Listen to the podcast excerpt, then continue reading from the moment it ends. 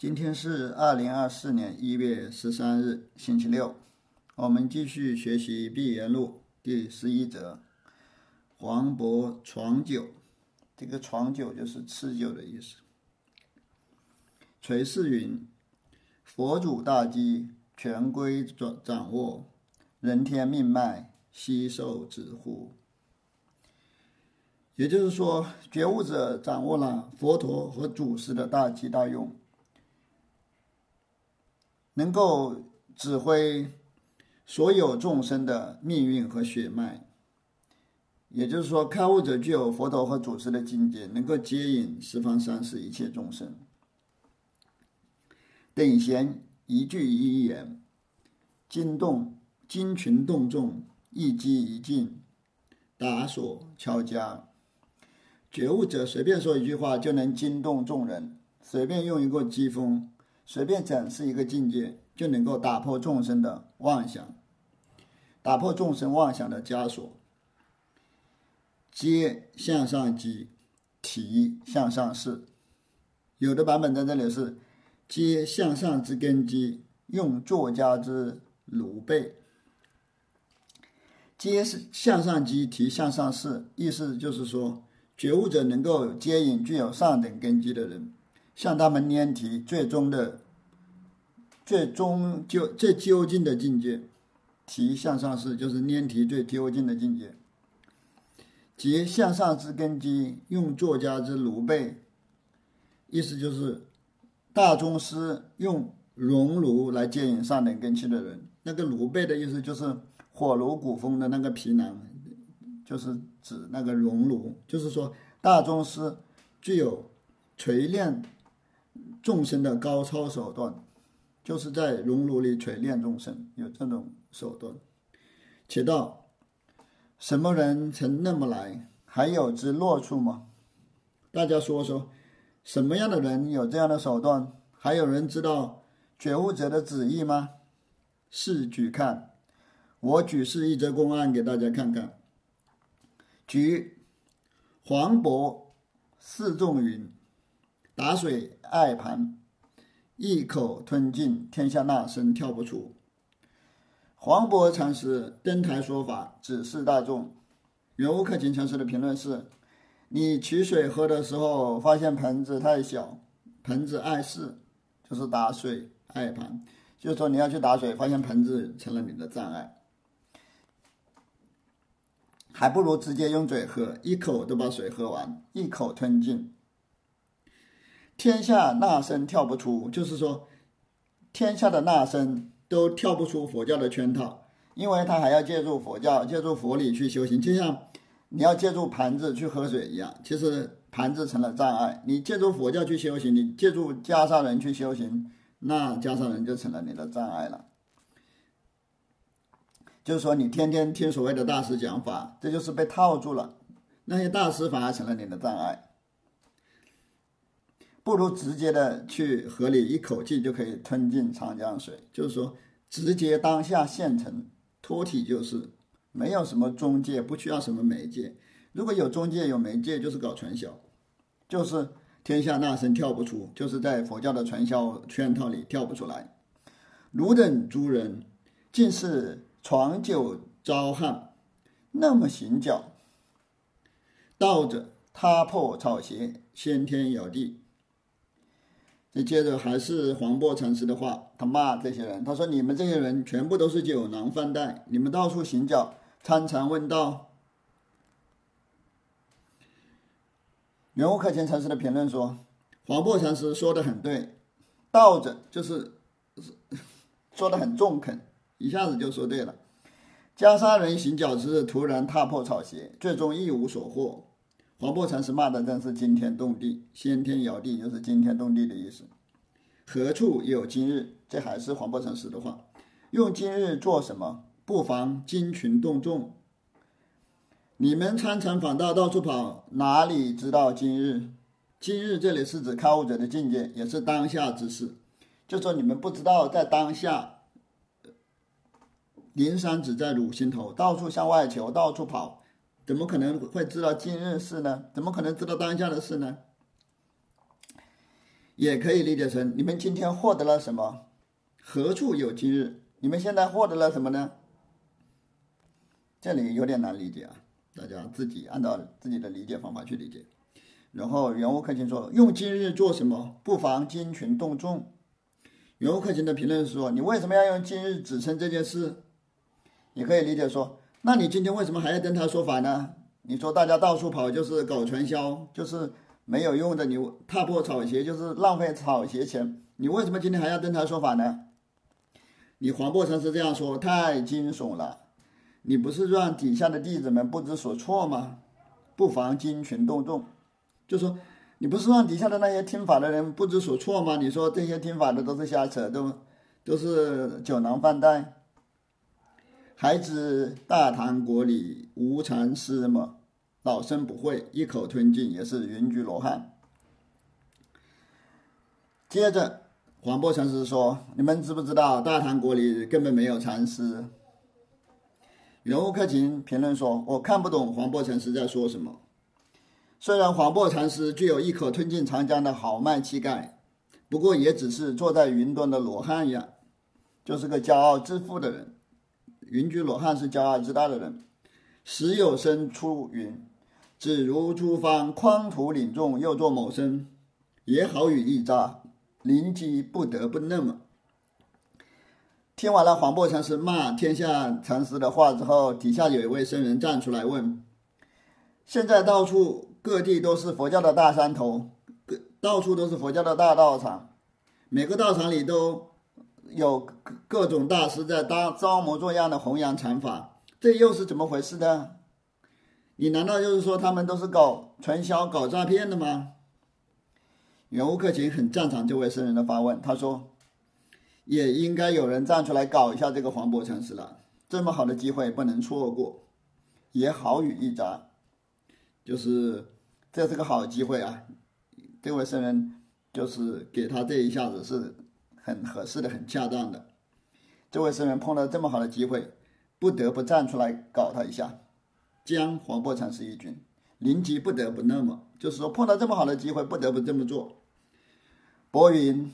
不到无常，只是无私，值得分书不下，瓦解冰消，龙头蛇尾汉。黄檗禅师被将了一军，才知道自己刚才说错话了。按照他的意思，就是说大唐国里根本没有禅师，天下的袈裟人都是搞传销。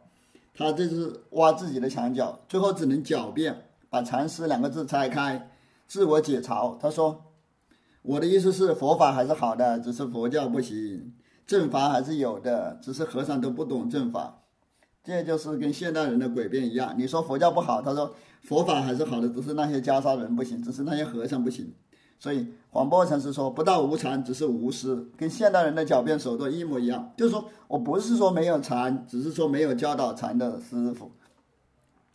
袁无克勤评论说，黄檗禅师最后没办法圆圆谎，没办法解释了，值得分书不下，就是。解释不了，分书就是解释的意思。瓦解冰消，龙头蛇尾汉，这是评论那个黄檗禅师的说。水落最后水落石出，冰消瓦解。我们发现黄檗禅师看起来像个大禅师，实际上是个冒牌货，实际上还是露出了蛇尾巴。评唱：黄檗身长七尺，额有圆珠，天性慧长，人物可亲。袁无克勤禅师距离黄檗禅师那个时代大概有两三百年了，大概有三百年时间。他看黄檗禅师，就像我们现在看康熙皇帝那个时代，隔了三百来年。他说黄，这都是抄黄檗禅师的传记，后人瞎编的传记啊。黄檗禅师身长七七尺，七尺具体有多高，也现在也没办法确定了，应该是很高，应该有一米八。额头上长了一个脂肪瘤，就是额有圆珠，就是额头上长了一个。包啊，不知道是不是磕头磕的，天生就懂禅。诗西游天台，路逢一生，与之谈笑，如故相识。接着来看神话故事，黄檗禅师过去在天台山行脚，路上碰到一位僧人，他跟这位僧人一见如故，相谈甚欢。孰视之目光摄人，颇有异象，难以写行。黄檗禅师仔细看那位僧人，看他目光炯炯有神，与众不同，于是就跟这个僧人结伴而行。主溪水暴涨，乃执杖捐力而止，其身率师同渡。当时正值雨后溪水暴涨，那位僧人就把柱杖插在地上，把斗笠取下来停下来了。他想带黄檗禅师跟他一起，想用那个凌波微步的那个神通过河。诗曰：“请渡。”黄檗禅师听到那个诗人诗人想拎着他过河，过河就害怕啊，也可能可以这样理解，就是那那位僧人想试一下黄檗禅师有没有神通，说我就可以用凌波微步过去，你敢不敢？黄檗禅师就感到害怕。他也不太相信这个僧人有这样的本领能把他拎过去，就说你自己过去吧。他想看这位僧人出洋相。笔迹千衣，涅波如履平地。那个圣人把僧人把是衣服的下摆就拎起来，就用凌波微步的神通过过河了。他走在河面上，就像走在平地上一样，很就是说很神通很厉害。回顾云渡来渡来。那个圣人一边过河，还一边向黄檗禅师显摆，说：“过来呀，过来呀，跟我一起过河呀。”是多云，这治了哈，无爪之捏怪，当着而进。黄檗禅师没有神通，只有羡慕、嫉妒、恨的份。他大骂道：“你这个治了汉，我早知道你要用这个技术，我就把你的脚给砍了。”治了汉就是暗示这个僧人是阿罗汉了，因为。阿罗汉是小乘的最高果位，小乘的阿罗汉在大乘看来就是治了汉，虽然有神通，也没啥了不起的。别人有神通，黄檗禅师他不懂得去随喜别人，还想砍别人的脚，就像黑社会的大哥一样。齐声叹曰：“真大乘法器，言气不见。”那个小乘的阿罗汉没有生气，他讽刺黄檗禅师说：“哎呀，大圣人真厉害呀，只会骂人。”然后立刻就不见了。初到百丈，丈问云：“巍巍堂堂从什么处来？”伯云：“巍巍堂堂从岭中来。”这个“巍巍堂堂”是指相貌魁梧、身材高大、相貌堂堂啊，就是长得很长得很帅。黄檗禅师刚刚参访到百丈的时候，百丈禅师看到他身材魁梧、相貌堂堂，就说：“哎呀，这个帅哥，你是从哪里来呀？”黄檗禅师说。我这个帅哥是从福建来，意思就是说我是福建人。岭中就是指福建啊，因为福建在五岭之南，被称为岭中。藏云来为何事？薄云不为别事。百丈禅师就问你来我这里干什么？黄檗禅师回答说我没有别的事情。他不是不好好回答他，就说我没有别的事情。百丈生气之。黄檗禅师就是不好好回答，但是百丈禅师反而对他很器重，就说明那些这些故事其实都是后人瞎编的。如果正常人这么回答话，正常人是不会就觉得你有神经病，不会觉得你厉害啊。就说你从哪里来？你说为什么来到我这里呢？你说我不为了别的事情，你别人不把你当神经病吗？次日辞白丈，丈云怎么出去？薄云江西里拜马大师去。第二天，黄檗禅师就要辞别百丈禅师了，觉得看不上百丈禅师。百丈禅师问：“你要去哪里？”黄檗禅师说：“我要去江西拜见马祖大师。”其实当时百丈禅师就是在江西帮马祖大师守塔，马祖大师已经过世了啊，已经去世了，百丈禅师在帮他守塔呢。你说那个黄檗禅师去？看到百丈禅师守塔，他不知道马祖大师去世了吗？肯定知道嘛。所以可见这个故事也是后人瞎编的。张云马大师已迁化去也。百丈禅师告诉黄檗禅师说，马大师已经登仙了，已经去世了。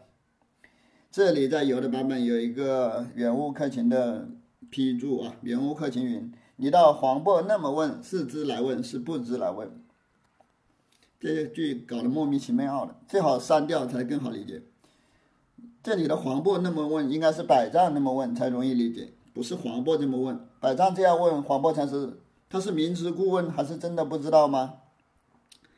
就说你从哪里来，你到哪里去，这都是黄渤黄黄渤禅师问的吗？这是百丈禅师问的。黄渤却云：某甲特地去礼拜，福缘浅薄，不及一见，未审平日有何言句？愿闻举事。接着看故事，黄豹禅师说：“我来江西就是为了拜见马祖大师啊，我不是为了来看你百丈禅师的。可惜我业障重，没有会见他的福报。不知道马大师生前有没有留下什么名言警句啊？能不能举世几则给我看看？”上藏岁举再参马祖因缘，于是百丈禅师就讲故事了，讲自己怎么在马祖坐下开悟的。人家叫他讲马祖大师是有什何言句，他讲自己在他那里怎么开悟的。主见我来，遂竖起福字，这是百丈禅师讲故事，就是说马祖看大师看到。百丈禅师过去之后，就立刻竖起鸡毛掸子，想勘验百丈禅师。我问云：即此用，离此用？就是百丈禅师就问：你的疾风之用是在鸡毛掸子上，还是不在鸡毛掸子上？主遂挂斧之于禅长角。马祖大师立刻把鸡毛掸子挂在了禅椅上。良久，主却问我：如以后鼓两片皮，如何为人？两片皮就是嘴巴，你以后。怎么讲话？怎么讲话接引人呢？你以后用什么语言来帮助别人呢？我取福子复竖起，主云：即此用，离此用。就是说我我百丈禅师马上从墙上取下鸡毛掸子，竖起鸡毛掸子。马祖大师就问我说：“你的疾风之用是在鸡毛掸子上，还是不在鸡毛掸子上呢？”就说他们两个把角色调转过来了。哼。现在是马祖大师问即此用离此用，然后百丈禅师又学马祖禅师将斧子挂禅长角，主正威一喝。百丈禅师将鸡毛掸子挂在禅椅上，马祖大师振作起精神，大喝一声：“我当时只得三日耳聋。”百丈禅师说，他被马祖这一喝，连续三天耳朵都嗡嗡响，耳朵差点被震聋了。这上面就是百丈禅师自述他在马祖坐下的悟道因缘。黄渤让他讲马祖禅师有什么名言警句，他讲的是自己怎么开悟的，就是自吹自擂，可笑。黄渤不觉筋软吐舌，吐舌。黄渤不觉筋软吐舌。听完这个故事，黄渤禅师就被忽悠住了，大感惊奇，不由得吐出舌头。藏云：“子以后莫曾是马大师吗？”白丈禅师说：“你这么仰慕马祖大师，今后是不是要承接他的禅法，做他的释法弟子呢？”他看到了黄渤禅师看不起他，就这样问了：“你是想做马大师的弟子，跟我平起平坐吗？做我的师弟吗？”不云：“不然，今日因师举得见马大师大机大用，若曾是马祖。”他日以后上我儿孙，若曾是马生马呃，若曾是马师，他日以后上我儿孙。黄檗禅师就说：“我不会承接马的马祖大师的禅法。我今天听了你讲的故事，见证了马大师的大吉大用。我如果曾是马祖大师，以后恐怕没办法收到徒弟了。”也就是说，黄檗禅师还是被佛教的等级伦理给驯化了，乖乖的 给百丈禅师做弟子。他们本来就看不起百丈禅师，还是要给他做弟子啊。善我而生，就是我成是马祖以后就收不到弟子了，因为这这就是越级认师傅了。在封建社会，这是大逆不道的行为呀。人家马祖大师都已经去世了，已经不可能认他做师傅了，所以还是得乖乖的认百丈禅师为师。如果不拜的。不拜百丈为师，不认这个山头，不拜这个码头，以后黄檗禅师也没办法收弟子了。他很很清楚的知道自己没办法收弟子了。如果这样的话，别人就说他不懂规矩啊，百丈禅师也不会罩着他。藏云：如是如是，见于师其简师办的，自过于师，方堪复受。与今见处，晚有超师之作。百丈禅师听了华波禅师的话，说：“说得好，说得很好。你的见地跟老师一样，那么就说明老师没有本事，你就减去了老师老师的半一半的功德。你的见地超过了老师，老师才能收你做他的徒弟。我看你显示出来的见地已经超过我了。于今见处，晚有超师之作。这句话表明，百丈在这里明显是以黄渤的老师自居。”就说你的见地已经超越了老子，就是超越了我。正常的人不会这样说话的。可见这个对话也是后人瞎编的。这里在有的版本有原物克勤的一个评注啊，原物云：“诸人且道，黄渤那么问，是知而故问呢，还是不知而问呢？须是亲见他家父子行律处使的。”就是问这黄渤那么问，应该是百丈那么问，就是说百丈问子以后，莫非曾是马大师么？这是明知故问，还不是明知故问呢？只有亲自开悟的人才知道百丈、黄渤师徒二人的落处，须是亲见他家父子行律处使的。就是你要亲见他家，亲自看见百丈、黄渤师徒二人的落处才行。这很是这些这个拙语加进去好像难理解，那个一页本里都删掉了。李莫大拙一页本里把这些这中间这两处的拙语都删掉了。黄渤一日又问百丈：“崇尚忠圣如何指示？”黄渤禅师有一天又问百丈禅师：“他说，宗门使人开悟的方法，你教教我，如何指示？你教教我呗。”百丈良久，百丈禅师被黄渤这样一问，沉默良久，一声不吭。渤云：“不可教后人顿绝去。”黄渤禅师看到百丈禅师一直不说话，就继续说：“你不说话，我们禅宗不就没办法传承下去了吗？不就绝后了吗？意思就是说，你不告诉我，我怎么搞传销呢？传销不就搞不下去了吗？”百丈云：“将谓汝是个人，遂乃起入方丈。”百丈禅师听到黄檗禅师的忧虑，就说：“我原以为你是个人才，我原以为你是个接法的好材料。”意思说，传销这件事看破不能说破呀。就是开悟是看破不能说破的。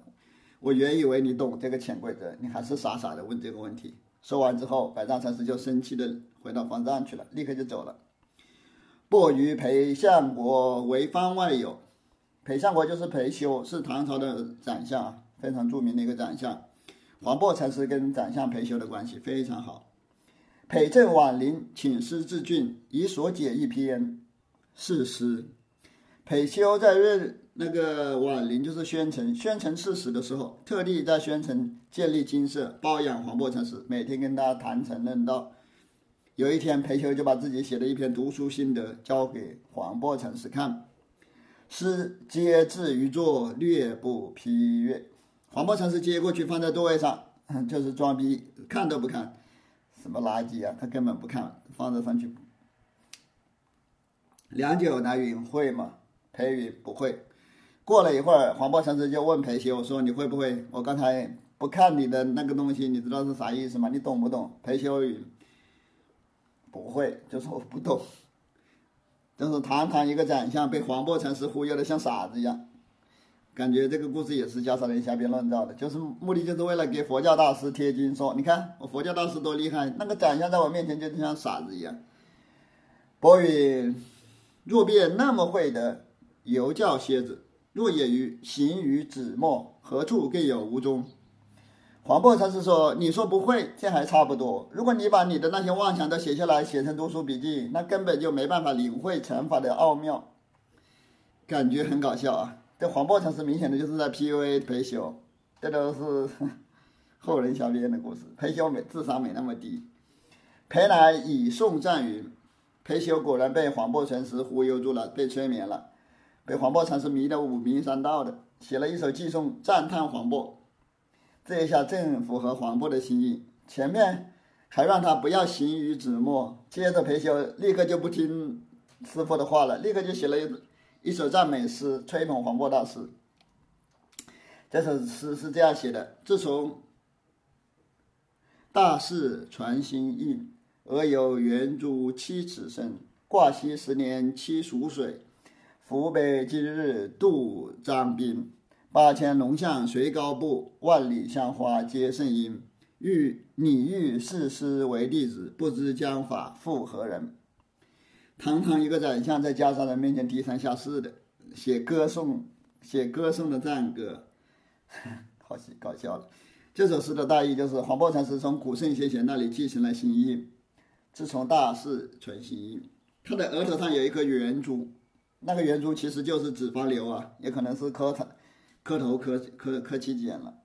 身躯七尺高，身高一米八。他挂起了手杖，在蜀水蜀水边蜀水边停留了四年。这个蜀水应该是江西的地名吧？如今他的舟船已经渡过了张张滨，张滨也是江西的地名。八千个杰出的佛门龙象追随他伟大的步伐。八千龙象随高步，就是说黄檗禅师的弟子很多，伟的那个底下开悟的人很多。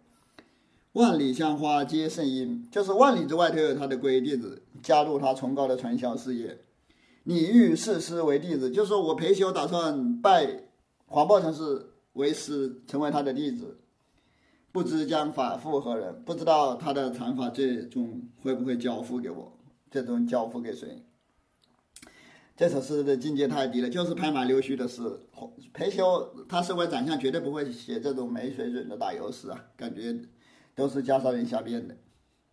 诗亦无喜色，云：心如大海无边际，口吐红莲养病身。自有一双无事手，不管不成子怡等闲人。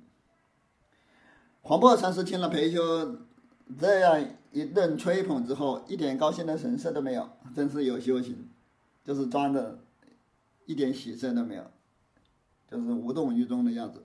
但是他也写了一首诗。他前面他自己叫别人不要行于子墨，这才是真正的禅法。若也行于子墨，何处更有无踪？黄檗禅师前面还说不要写出来，别人写的读书笔记他不看。接着这两个人就对起诗来了，都在你写一首，我写一首。你看，这是自己刚刚刚刚说过的不要行于子墨，后来又来写诗，这不是啪啪打自己的脸吗？黄檗禅师看到裴修写了一首马屁诗，他自己也诗性大发，也写了一首。这首诗就是自吹自擂，这个意境比裴修的意境更低。大意就是讲我们吹修行人多么牛逼啊，真是笑死人。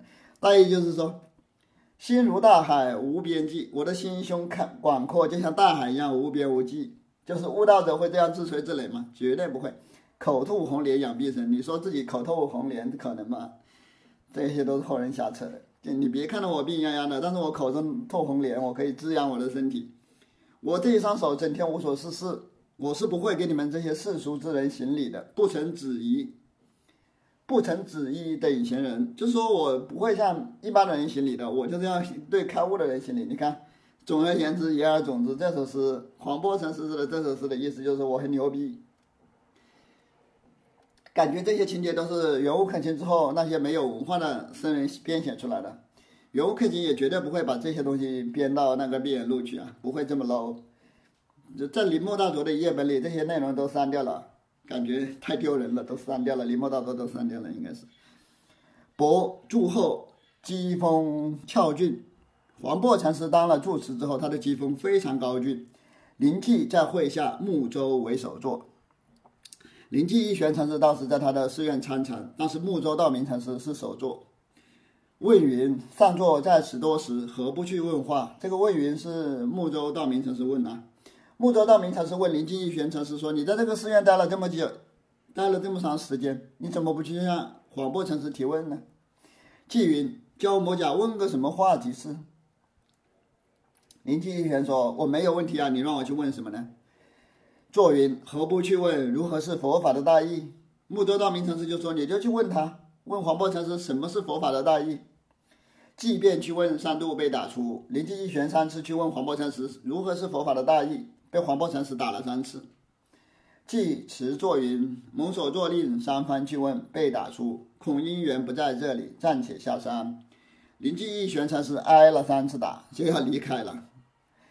他去向木州道明禅师辞别，他说：“因为你怂恿我去向黄檗禅师提问，我去了三次，我挨打三次，都是你怂恿的，你不怂恿我不会挨打的。”恐怕我开悟的因缘不在这里喽，我得要走喽。坐云：子若去，须持和尚去方可。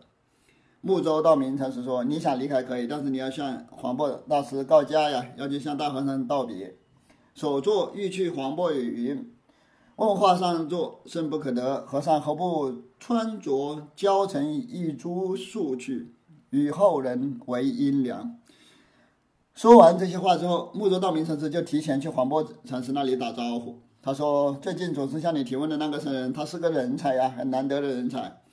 你为什么不好好栽培栽培他一下？将来他可以成为一棵参天大树，为后世提供阴凉。”薄云：“吾已知。”黄檗禅师说：“我知道了。”即来迟，灵济一玄禅师向黄檗禅师辞行。薄云：“汝不得向别处去。”直向高安滩头见大鱼去。黄檗禅师说：“你也不要去别的地方，你就去江西高安，去高安那个地方，那河边有一个小庙，你去参访那个小庙的大鱼禅师吧。”既到大鱼，遂举前话，不知某甲过在什么处。灵机一玄禅师到了大鱼禅师那里，就讲了自己和黄檗禅师的对话，说自己三次问话，三次挨打。说完了之后，他就问大鱼禅师说：“黄檗禅师打我三次。”我到底错在哪里？我哪里错了？余云：薄于母老婆心切，为你测困，更说什么有过无过？大鱼禅师说：黄檗禅师那样慈悲，费尽心机的指点你，你居然还在那里琢磨有错无错？你不是太傻了？老婆心切就是像老奶奶那样慈悲啊，测困就是费尽心机的意思。即忽然大悟云：黄檗禅法无多子，灵机一玄。突然就大彻大悟了，他大声喊道：“哎呀，原来黄檗禅师的佛法也没什么了不起的。”大禹周住云：“你是来又道有过，而今却道佛法无多子。”大禹禅师周住他说：“你刚才还在琢磨有错无错，现在却说佛法没什么了不起，你为什么会有这样的转变呢？”寄于大禹住，寄于大禹卸下住山泉。灵济玄就打了大鱼禅师三拳，鱼拓开云：“汝师黄渤，非干我事。”大鱼禅师推开灵济一玄说：“你的老师是黄渤，这件事跟我无关。”就说：“哼。”一日，播示众云：“牛头龙大师横说竖说，有位之向上观列子在。”牛头法融是住西南京牛头山的，所以叫牛头法融。生于五九四年，逝于六五七年。有一天，黄檗禅师登台说法，说牛头法融禅师唾沫事件的说法，其实他根本不知道佛法的关键所在。是时，石头马祖下陈盒子浩浩的说禅说道，他何故却那么道？石头就是指石头西迁，马祖是指马祖马祖道一，这两位人是同时代的人。前面啰啰嗦嗦的全部是介绍背景知识，这些前面的啰啰嗦嗦的材料啊、传记之类的，应该都是后人填充进来的学习资料，不是原物克勤禅师本人的开始啊。接下来才是原物克勤对本泽公安的开始。这个这一句也是介绍背景的。也就是说，在那个时候，石头西迁禅师和马祖道一禅师的门下有非常多的门徒，他们谈禅论道非常热闹。为什么黄檗禅师要埋汰他们，说这些人都是酒囊饭袋呢？说他们都是闯酒槽、闯酒招汉，就是说酒酒囊饭袋。为什么要这么说呢？所以示众云：汝等诸人尽是闯酒招汉，那么行脚取笑于人。因此，黄檗禅师对大家开示说：“你们这些人真是酒囊饭袋啊！你们这样到处行脚，真是让人感到可笑。但见八百一千人处便去，不可只图热闹也。你们看到哪里人多就往哪里跑，这就是喜欢凑热闹。不要这样去凑热闹。看到泡道场人很多就去泡道场，看到龙树林人多就跑到龙树林，看到龙泉寺人多就往龙泉寺跑。你们这是凑热闹呀！看到人多就往那里钻。”可中总是如如此容易，何处更有今日事？如果修道像你们这样 那么容易，哪里热闹往哪里瞎混？像你们这样容易混日子，我哪里有今天我黄渤在这里登台说法？今日事是指觉悟的境界啊，哪里有获能获得今日当下这种觉悟的境界呢？唐时爱骂人坐，床酒招汉，人多唤作黄渤骂人。唐朝的时候，人们喜欢用“闯酒招汉”这这这样的话骂人呐。所以大家都说黄檗禅师在这里是骂人酒囊饭袋。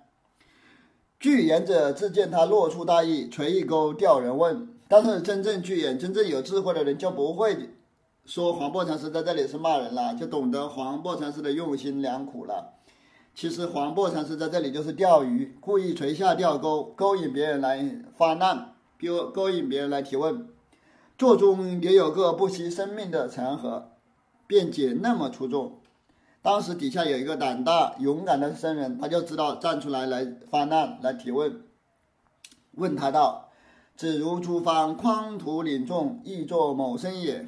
他就问黄檗禅师说：“现在全国各地到处都有大师登台说法，带领大家修行，那你又怎么说呢？你难道也说他们是酒囊饭袋吗？既然你说大唐国里的禅师都是酒囊饭袋，大唐国里没有禅师，这些匡土领众、这些率领大家修行的人、统领大众的人，难道都是搞传销诈骗的吗？好一扎！这老汉果然分数不下。”这个问题真是提的太好了，这一下黄渤这个老头子就解不释不清楚了，分数不下就解释不清楚。便却漏斗云不到无常，只是无事。黄渤禅师于是破绽百出的说：“我不是说没有禅呐，我是说没有老师。”且道意在什么处？大家说说黄渤禅师这是什么意思？他从上中止，有时轻，有时重，有时杀，有时活，有时收，有时。有时放，有时收。自古以来，宗门旨意，有时是把你逮住，有时是放过你，有时是杀死你，有时是让你复活，有时是放下，有时是提起来。敢问诸人，做某生是禅宗师？黄檗禅师、黄檗大师说：“只存在禅，没有师，没有老师。”我冒昧的向大家问问，教授禅法的老师应该是怎么样的人？做某生是禅宗师，禅宗教授禅法的老师到底是什么呢？三生那么道，已是河头莫缺了也。我这样发问，我的头就已经被淹没了。就是说我这样发问，我的头都掉下来了；或者说我这样发问，我的头都入在草里面了，我的头都入在泥里面了。诸人鼻孔在什么处？你们的鼻孔在哪里？良久云穿却了也。过了一会儿，远悟克勤禅师自言自语的说：“你们的鼻孔已经被我穿起来了。”宋，再来看雪窦禅师的宋文：凛凛孤峰不自夸，犹自不知有，也是云居罗汉。黄檗禅师威风凛凛，击风孤高，但是没有自夸自赞，没有自吹自擂。永悟克勤禅师评论说：“只是他自己不知道而已，其实他也是个云居罗汉。也就是说，他自己自高自大，他自己不知道。怎么说他没有自夸呢？云居罗汉意思就是就是骄傲自负的人。”端居黄海定龙蛇，也要别之术，也要照白分明。分明。黄檗禅师端身正坐，坐在大唐国内，判断全国的禅师哪个是真的，哪个是假的。定龙蛇，这是确定谁是龙，谁是蛇。有克勤禅师说，必须把出家人和在家人区分开，知数就是知就是出家人，数是在家人，也要照白分明。也要把黑色和白色分辨清楚，就是要区分的分清清楚楚。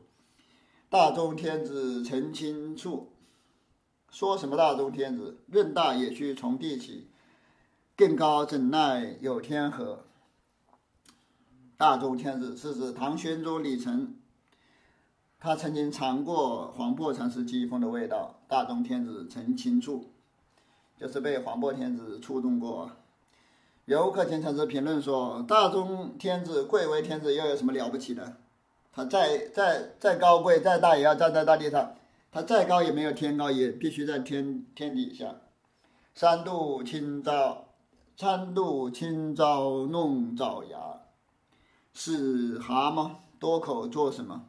未为奇特，有是小技巧。若是大机大用现前，尽十方世界乃至山河大地，尽在黄渤处其命。”唐玄宗曾经三次被黄檗禅师的爪牙所伤，就是挨了黄檗禅师三次的三次打。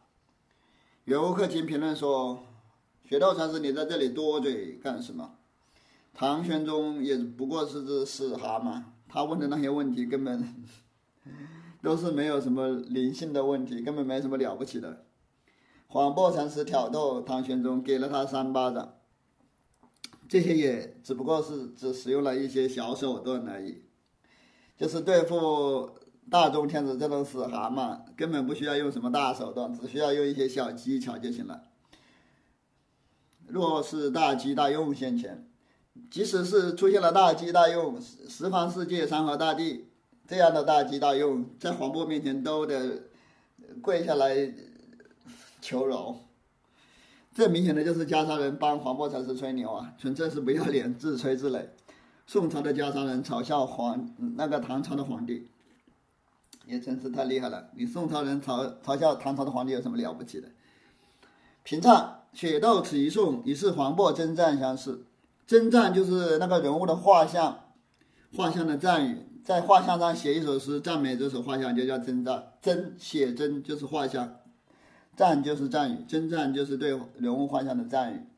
雪道禅师这个颂文似乎是在给黄檗禅师的画像写的赞语，人却不得做真赞。但是你们却不能把它当做黄檗禅师画像的赞语来看待，会他的句下便有出生处。对于领会雪道颂文旨意的人来说，就能够在他的诗句下顺利脱身。分明道：凛凛孤峰不自夸。雪道禅师明明白白的写道：黄檗威风凛凛，风格孤峻。没有任何自夸的神色。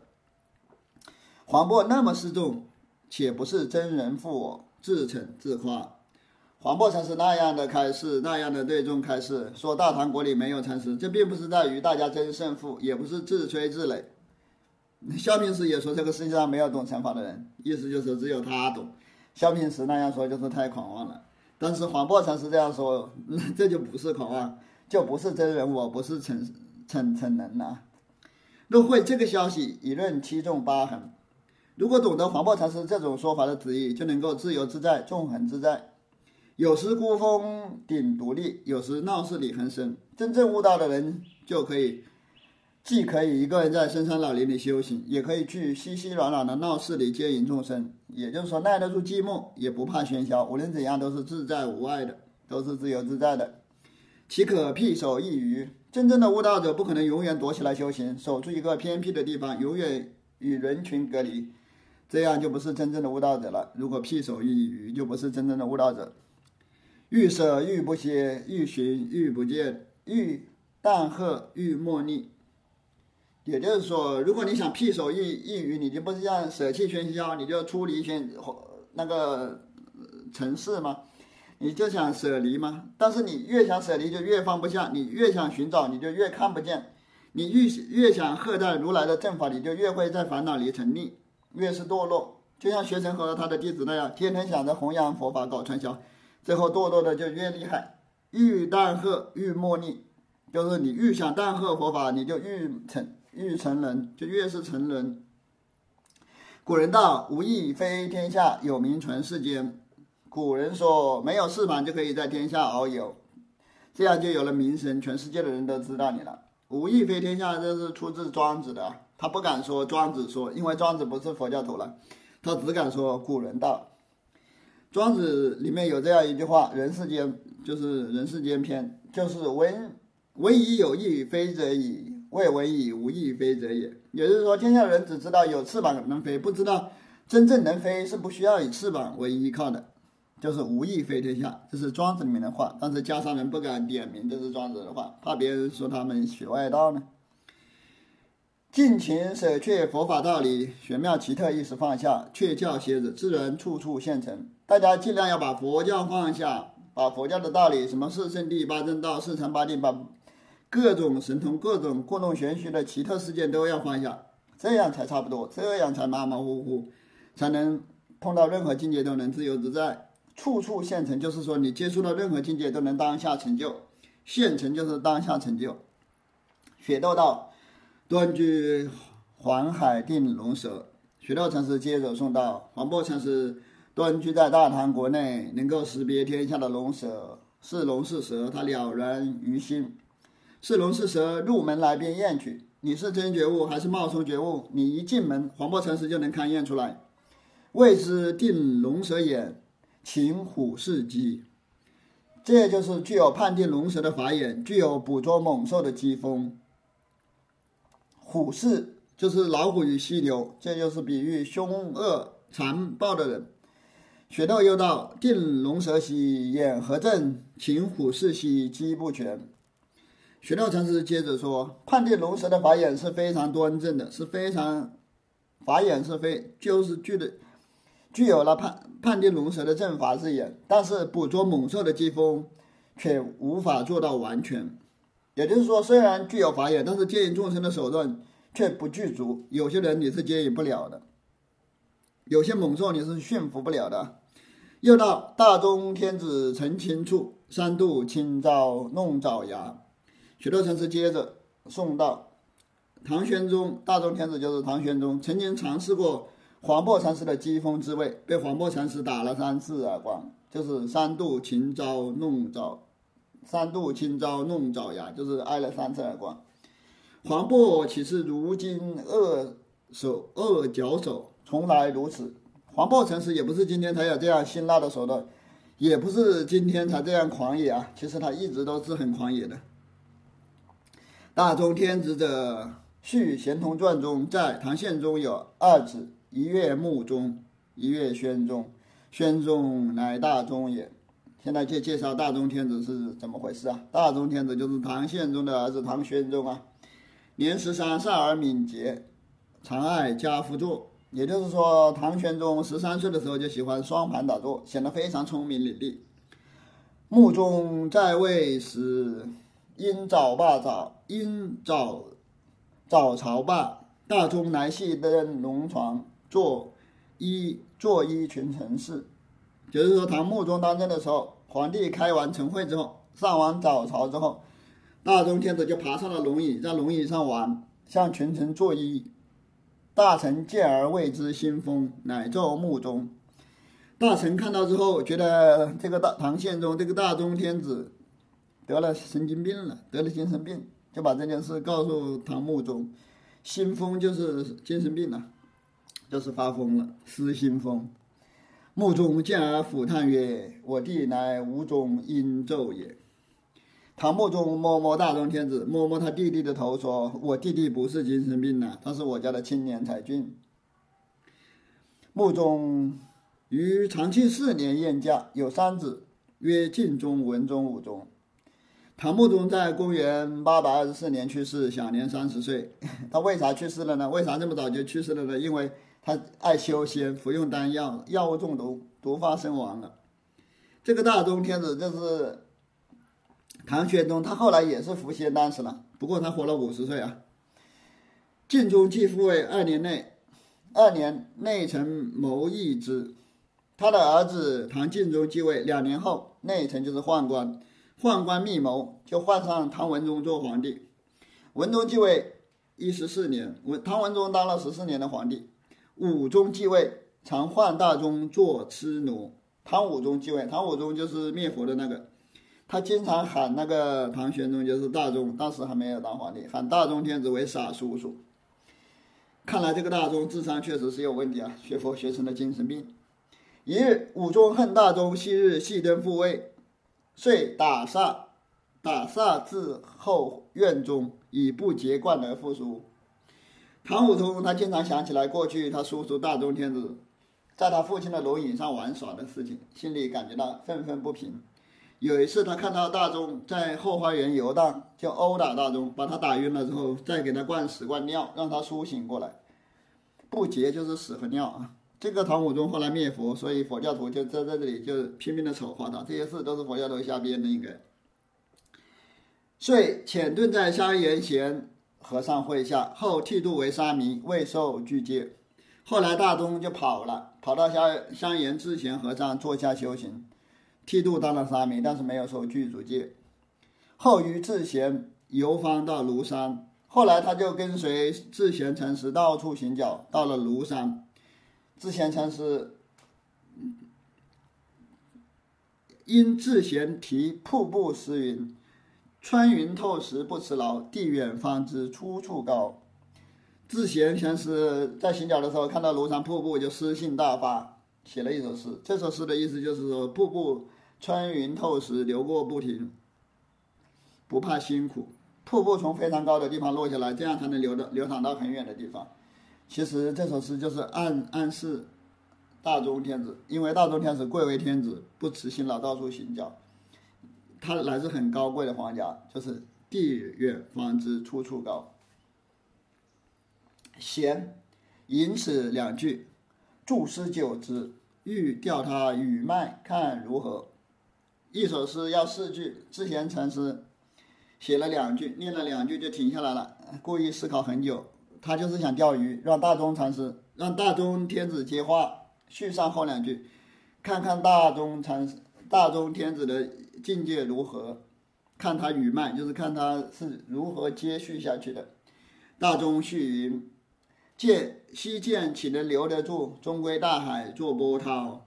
果然，大中天子也私心大发，他写道：“小小的水沟怎么能留得住我呢？我终归就是要回到汪洋大海中去。就是我暂时是在这里跟着你们修行，我以后还是要回去当皇帝的。”贤方之不是寻常人，乃默而制止。之前从。大众的诗文里就可以看出他不是寻常之人，你就默默的记下了，就是这是个权贵啊，以后得好好巴结巴结。后到言官会中，请大中做书记，黄渤在笔做首座。言官就是指言官齐安呐，是马祖的法师，他当时住持言官就是浙江海宁。后来大中天子去追随言官齐安禅师，当时大中因为有文化，会读书会写字。就当了寺院的书记，黄渤在当时因为没文化，就只能当个首座。不一日礼佛次，大众见而问曰：“不做佛求，不做法求，不做众求，礼拜当何所求？”有一次，黄渤禅师在拜佛，大众天子就去问他说：“禅宗是不求佛，不求法，也不求众生的，你在这里拜拜个什么？你求个什么？”黄渤云。不着佛求，不着法求，不着众求，常理如是。黄檗禅师就回答说：“我不求佛，不求法，也不求众生，我只是礼拜而已。我礼拜就只是礼拜而已，我是正念礼拜，正念吃葡萄，正念礼拜啊！我啥都不求。我正念吃葡萄，我不是贪图葡萄的那个美味啊！我正念礼拜，我也不是想求什么，我就是礼拜而已啊！就是装逼装成这样子。大中云：用礼何为？薄辩长。